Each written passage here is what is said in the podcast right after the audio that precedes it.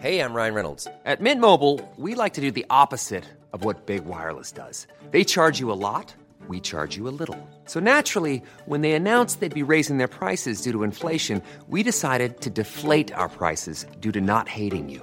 That's right. We're cutting the price of Mint Unlimited from $30 a month to just $15 a month. Give it a try at mintmobile.com slash switch. $45 upfront for three months plus taxes and fees. Promo rate for new customers for limited time. Unlimited more than 40 gigabytes per month. Slows. Full terms at mintmobile.com.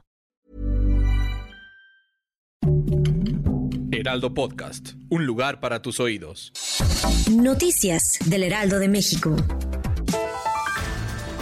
Esta mañana desde Palacio Nacional, el presidente de México Andrés Manuel López Obrador afirmó que ya envió una carta al juez federal octavo distrito en materia administrativa Martín Santos Pérez. El mandatario mexicano detalló que la misiva acusa al juez por actuar de manera deshonesta, proteger a ciertos grupos bajo sus propios intereses e intentar frenar la extradición de Joaquín El Chapo Guzmán a los Estados Unidos. Finalmente, el presidente afirmó que la carta también será enviada al Consejo de la Judicatura Federal para que se evalúe las acciones y las políticos del juez Santos Pérez.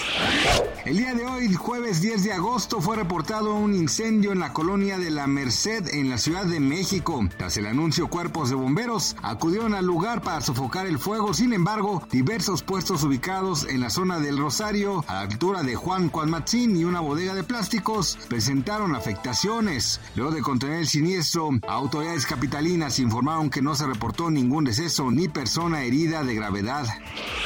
Este jueves el gobierno declaró estado de emergencia y tres días de luto nacional tras el asesinato del candidato presidencial en Ecuador, Fernando Villavicencio. De acuerdo con información a AP, Otto Soldenshosner y Jaco Pérez, dos de los aspirantes que aparecen en la parte alta de las preferencias en la carrera presidencial, anunciaron que debido a este suceso suspenderán cualquier evento masivo con la finalidad de evitar riesgos y así procurar la seguridad entre las personas.